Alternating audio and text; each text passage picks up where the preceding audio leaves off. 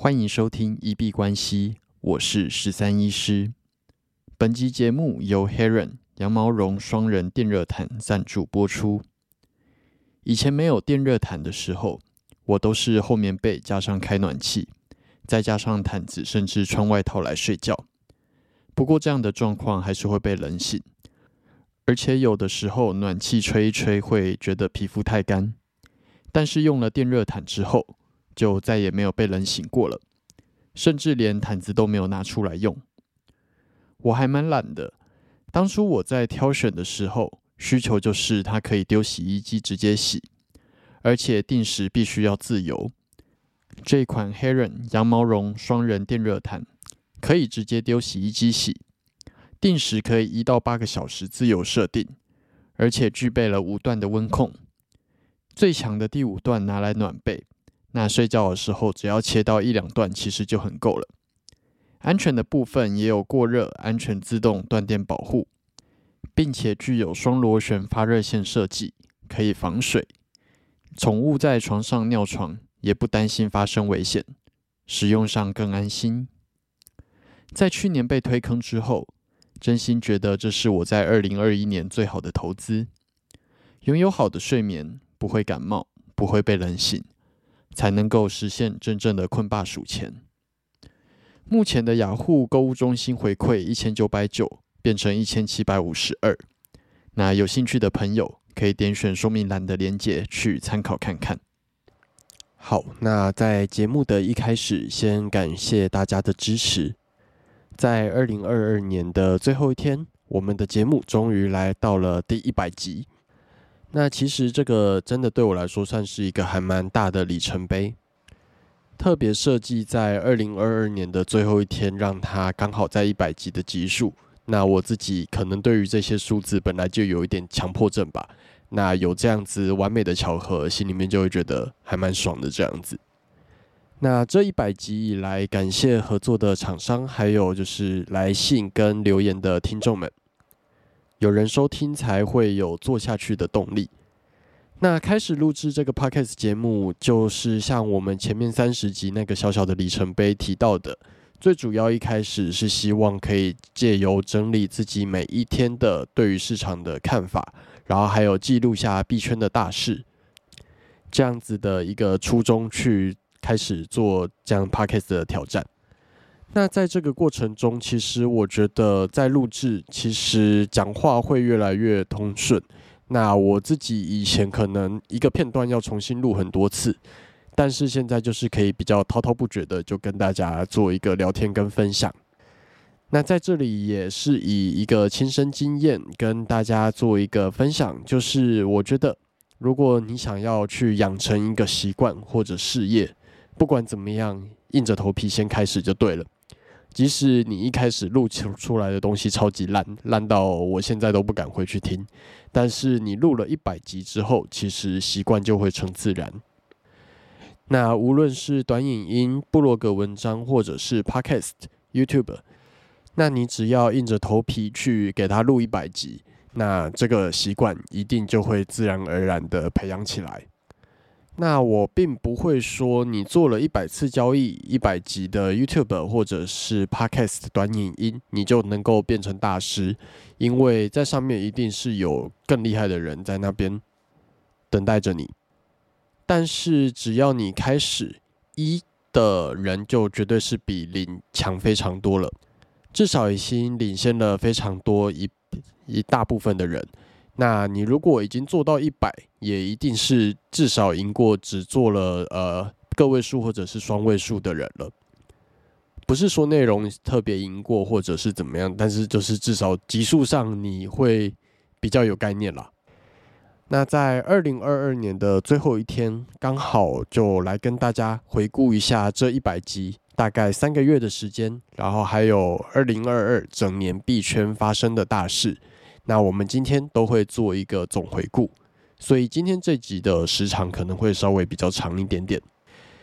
二零二二年的交易心得上的成长部分，我觉得比较能够将自己的单子都比较控制在大赚跟小赚还有小赔的这三个选项里面，至少不会再让自己出现比较大赔或者是一次破产的单子。那在仓位控管上面，这点其实非常的重要。那在今年熊到不行的一个状况下，如果你是做多的人，会比较辛苦。那你如果多空都做的话，照理说今年应该要赚得盆满钵满，或者是你如果本来是以空军来讲的话，那你今年的绩效应该会是前几年的好几个呃飞天的一个绩效这样子。那我自己一直是比较以做多为主。那在这样子一路下跌的熊市里面，最终年底损益还是可以控制在正的，其实我已经觉得还蛮欣慰的。那当然，非常多的月份原则上都是在小赚小赔中度过，那最后就是打平。那严格来说，今年也只做出了两个大单，一个是三四月的 GMT，然后一个是诶九月十月的以太币这样子。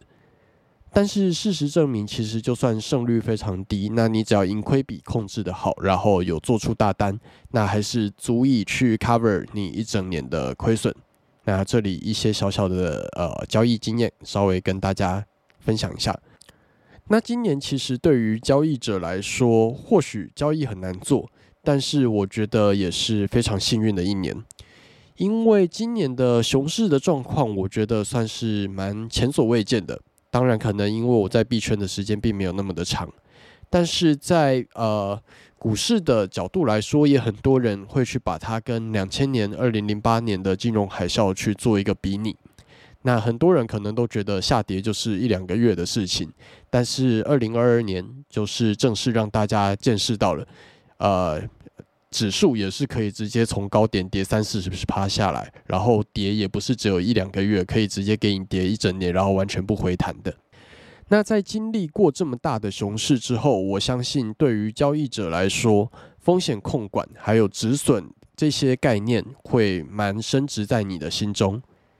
呃，如果在二零二二年都还没有学会就是仓位管理或者是呃止损，然后再加上这么多黑天鹅事件的话，其实应该也蛮快就已经被抬出场了，应该也不会持续到现在。那在现在这个时间点还会持续坚持去做交易的，我觉得今年的经验对于我们来说都是一个非常好的练功的经验。所以你如果从练功的角度去思考的话，其实今年有经历过二零二二年的人算是蛮幸运的。心态上，我相信也会比只经历过牛市的人好非常多。币圈里面一直有一句话，就是你必须要牛熊都经历过，你才能够成为一个真正的交易者。不然牛市里面大家都能够赚得盆满钵满，其实看不出谁是真正的高手。那这是二零二二年自己的一个交易的回顾，当然在策略上有蛮多可以去做得更好的。我自己在十二月的时候，基本上没有做什么交易，主要都在完善我的策略，然后跟不断的去做回测。在这里也稍微提一下，我觉得亲自下去回测真的非常的重要，因为你自己下去去一根一根 K 线去看，才会有盘感，然后你也才知道你的主观判定上会不会有哪里有 bug。那其实回测就也同时在做一个 debug 的动作啦。那在二零二二年的最后两三天，我已经把策略回测的差不多了。那在这里先稍微跟大家提一下，接下来会稍微休息一阵子，停止日更，因为日更这样子的行程，呃，后来发现有一点点干扰到我自己的交易时间，所以呃，会有一点点没有时间去实际去跑这些交易。那在策略已经成功回拟定出来，然后跟回测的情况下，我会稍微先把专注力拉回在交易本身，等到交易已经稳定，然后进入了一个新的阶段，再重新上来跟大家做分享。那这里也跟大家提一下二零二三年节目的展望，呃，我会稍微把这个节目的定位做一点调整。当然，目前还是会以就是记录生活，然后记录币圈的大事，还有对于当天市场的看法这三个面向为主。那如果会调整一些定位或者是单元的话，之后上来再来跟大家聊。那也请大家期待二零二三年新的节目。那呃，我们接下来来看一下市场的状况。大家都说币圈一天，人间一年。那币圈今年已经过了一年了，那可能人间已经是十年、一百年的状况。那也确实在这一年发生了非常多的事情，真的要列举可能会举不完。所以呃，我最后整理了五点我自己认为对我来说冲击最大的五件事情，来跟大家做分享。那大家如果有兴趣，当然很多的部落格或者是币圈网站也有整理二零二二年发生的大事。那大家都可以去参考一下。对于我来说，最大的事件当然就是我们在最后这几集节目都还在讨论的 FTX 的倒闭事件。真的会蛮难想象，说全球第二大的交易所会在短短的一个礼拜就直接宣布破产，而且之后的法律风波会闹得这么的大。那第二个事件基本上跟 FTX 事件，我觉得造成的风波是差不多的，那就是五六月的时候发生的 Luna 的死亡螺旋事件。我认为这两件事情是今年最重创币圈的两件事情，甚至会有很大的影响去影响币圈的未来。或许很多的散户因此不信任虚拟货币这样子的产品，但是好消息是，就算爆发了这两件事件。比特币跟以太币目前也没有归零，也没有破底。那我自己对于币圈还是保持着信仰跟希望的。那应该今年大家提到币圈，印象最深的都是这两件事情，就是 FTX 跟 Luna 的事件。那也印证了我们或许认为很稳定的东西，无论是在虚拟的世界中，或者是现实世界。越稳定的东西，它其实还是有可能有我们看不见的风险。那这样子的风险一旦爆发，就是一个超级大的黑天鹅事件，那有可能就会对每个人造成重创。所以平时还是要尽可能的去做一些安全的防护，并不是稳定就完全没事。定存银行也可能在那边倒给你看。那第三个事件是以太坊的共识机制。正式从 POW 转成 POS，那最终是在九月十五号终于完成了。那终于我们不用再仰赖矿机来验证交易，而是改成由验证节点来做执行，那解决掉了耗能问题。那接下来以太币可能比较值得期待的就是明年二三月的上海升级的部分。那第四个，我觉得对于币圈比较大的事情，可能会落在 NFT。那就是在今年三月的时候，Yuga Labs 就是无聊猿的呃公司正式收购了 Crypto Punks 跟 Mibits，而且他们开启了就是接下来的 AppCoin，还有就是 Other Side 的一个项目。那 Yuga Labs 应该就是目前 NFT 市场里面呃就是手上握有最多品牌资源的一间公司。那 NFT 最大的两个龙头 CryptoPunks 跟就是无聊猿都 BAYC 全部都在他们的手上。那接下来应该大家也蛮多人就是对于 AppCoin 跟 Otherside 就是保持着蛮大的希望。我们就继续看看这间公司能够为 NFT 带来什么样子的契机。那最后一个部分，我觉得它是一个趋势，那就是加密货币被蛮多的政府正式纳入为监管。那这个部分有两个部分可以来讨论一下。第一个就是纳入监管，表示他们正式承认加密货币，无论是把它当做金融工具还是商品。那但是纳入监管相对来说，以去中心化的角度，可能就会有更多的限制。那就像乌克兰正式在呃这次的乌俄战争中，接受用加密货币对他们进行捐款。还有萨尔瓦多正式使用比特币当做他们的法币，虽然现在有点不知道怎么样，但是二零二二年对于加密货币来说，虽然很熊市，但是在很多地方都跨出了一大步。那接下来政府会用什么样子的态度跟看法去面对加密货币，是我们在币圈的人都要持续继续去关注的重点。那以上五点跟大家分享，但是我觉得十年后我回来想，二零二应该印象最深的还是超级大熊市跟 FTX 还有 Luna 这三个事件，那这三个事件基本上我应该是会把它贴在我的交易笔记里面第一页，随时去提醒自己有这样子系统性的风险。虚拟货币有可能在一天之内从上亿的市值直接跌到零，就无时无刻提醒自己风险的存在。那今天我会针对 S M P 五百、比特币跟以太币做一个年度的 K 榜的回顾。从标普五百、S M P 五百开始看的话，今年一开始是在四千八百一十七点。那今年最终大约就是收在三千八百零二点做一个结束。那今年最终是下跌了一千点左右，跌了二十一 percent。那以指数来说，直接跌掉两成，其实真的是一个还蛮大的熊市。而且那个还是在十月之后已经有走一波呃回调，才有比较好看的数据。今年最低一度来到了三千四百八的位置。那这样子上下振幅就会来到了一千三百五十点，那跌幅来到了二十七点五 percent，接近三成。那只能说今年真的是非常的熊。那呃，以 K 棒的形态来说，市场结构一直在不断的往下走，出现一波 lower low 跟 lower high 的一个状况。那今年目前总共是走了四波，但是都是连续的一个空头趋势。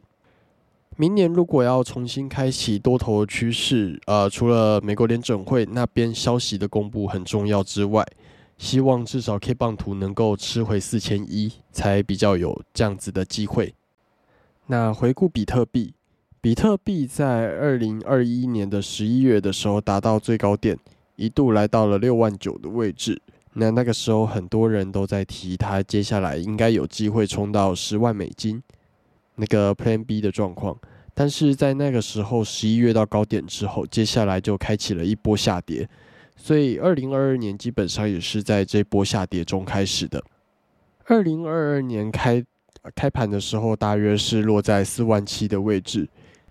那其实，在三四月之前表现的是比美股在更强势的，都大概在三万六到四万八这个位置去做一个震荡。那不过以周线来看，它就是一个下跌趋势中的一个回调。那在三月底的时候，一度来到了四万八，那这也是我们看到比特币的最后的高点。接下来从三月底开始，就一路下跌到五六月底的时候，那这中间当然也包含了 Luna 事件，也推了它蛮大一把。那在这之后，均线持续的去做发散。最低一度来到了一万五千四百的位置，那这是今年比特币的最低点。那最后目前这里是在一个回调的位置，那比特币今年应该最后就是在一万六千五这个位置附近去做一个收盘。那跟美股蛮相似的，今年如果以周线这个时区来看的话，总共一度是下跌了四个向下的波段，不断的出现 lower low 跟 lower high 的状况。明年如果要重回牛市的话，可能还是希望能够把十一月初这根下跌的超级黑 K 棒给收复，重新收回到两万一、两万二以上的位置才比较有机会。那今年比特币最终做收应该就大概在一万六千四的位置。那如果从年初开始看的话，下跌了三万五千六百八十六点，那已跌了大约六十八点五 percent。就是直接跌掉，大概剩下三乘二的量体这样子。那最后我们来看一下二哥以太币。二哥以太币一样是在去年的十一月左右来到最高峰，一度来到了四千八百点的位置。那那个时候蛮多人是希望它能够冲到一万美金，但是也是从十一月开始就开启了第一波的下跌。所以今年以太币的开盘位置。大约是在三千八百九十三的位置，那一样在三月底四月初的时候，表现的是比美股在更强势，主要都大约是在两千五到四千这样子的一个区间去做一个震荡，没有美股下杀的这么严重。不过在四月初四月四号那一周，在呃最终是出现在三千五的位置，那这也是我们看到以太币的最后的高点。那从三千五的位置一度到六月底就下跌到了一千，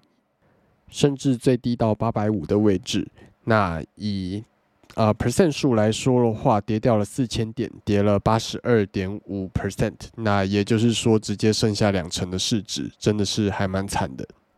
那最终在录音当下，大约是收在一千两百零五的位置。那应该今年就是大概在一千二这个位置去做做收。那均线也是不断的向下去做发散，那也是走了四波的下跌。如果要开始牛市的话，可能也是至少要把一千七百五这样子的一个黑 K 棒的位置给吃回来，才比较有机会。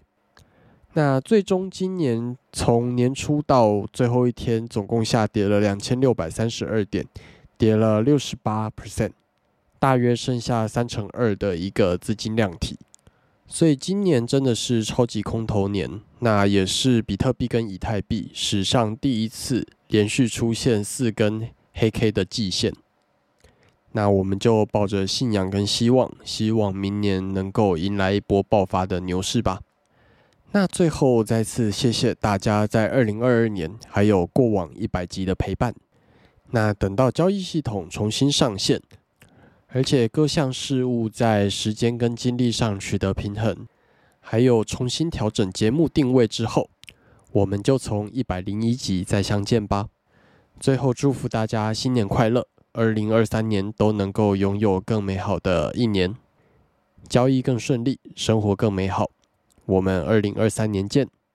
好，那这期节目就先到这边。最后提醒。以上节目内容都只属于个人市场观察分享，绝非投资建议。我只为自己的钱包负责。加密货币属于高风险交易，